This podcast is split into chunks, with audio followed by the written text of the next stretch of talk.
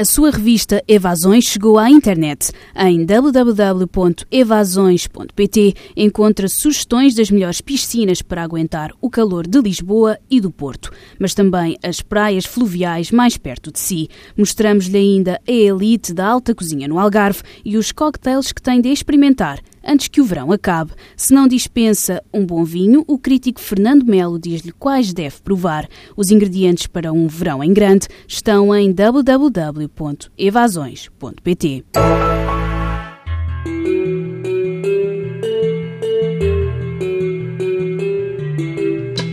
Há dias, o jornal El País noticiava a chegada da televisão em que não se passa nada, a propósito de uma aposta da empresa pública norueguesa que abriu durante alguns dias, também em horário nobre, um dos seus canais à chamada televisão lenta.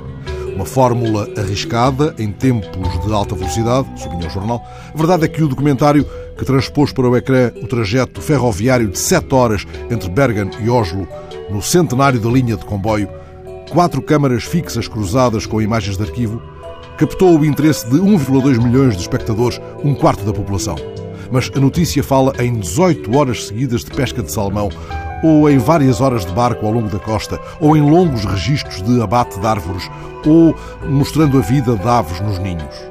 A televisão lenta valoriza a linha do tempo ininterrupta, com um mínimo de edição, em muitos casos sem qualquer edição, privilegiando o direto, o que corre lá fora.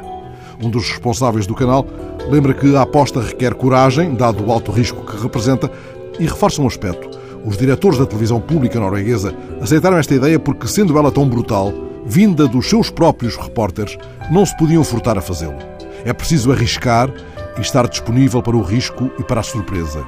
Nestas emissões, diz o responsável pelo canal, nunca se sabe o que pode acontecer, mesmo se o mais provável é que não aconteça nada.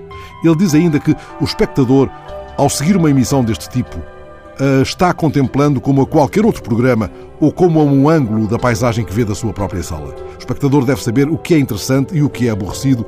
Grande parte da história está, aliás, na cabeça do espectador.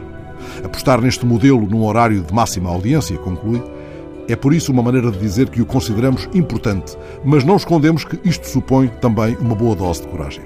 Ora, este isto tanto pode privilegiar, ou pretender privilegiar, a ideia de lentidão num tempo de vertigem, como a ideia de revelação do mundo, sem adorno, sem arbítrio editorial, ainda que transfira para o espectador a responsabilidade, digamos, de coautoria, a responsabilidade de ter uma história na cabeça.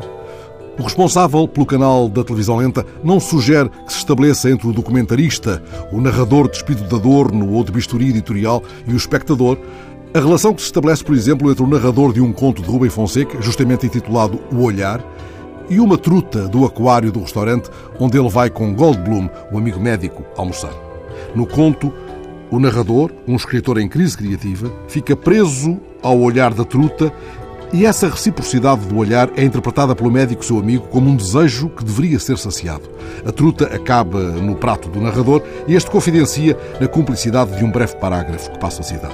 Pensava na truta de uma maneira extremamente complexa, no gosto da carne, nos elegantes movimentos do peixe nadando no aquário, na estranha sensação que tivera ao abrir a truta com a faca, como um cirurgião seguindo as instruções de Goldblum. Pensava principalmente no olhar da truta respondendo ao meu olhar.